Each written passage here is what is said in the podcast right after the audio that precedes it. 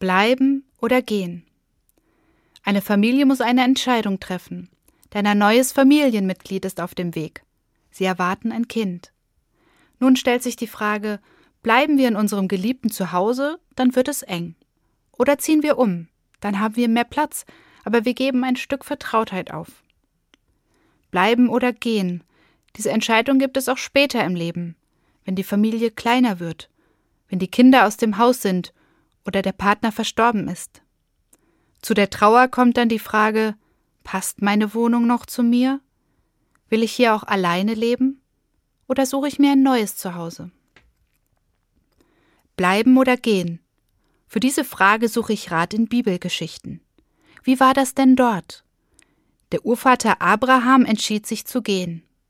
Er ließ seine Heimat und Familie hinter sich und zog mit seiner Frau Sarah in ein unbekanntes Land. Mit Hoffnung im Gepäck machten sich die beiden auf in ein ganz neues Leben. Oder die Freunde von Jesus. Sie haben sich entschieden, ihre Dörfer zu verlassen und folgten Jesus nach. Die Bibelgeschichten machen mir Mut für die Entscheidung bleiben oder gehen. Klar, nicht jeder Ortswechsel muss ein Wink Gottes sein. Ich entdecke, es ist okay zu zweifeln. Ein Zuhause aufgeben ist nicht leicht. Auch Unsicherheiten gegenüber dem Neuen dürfen sein.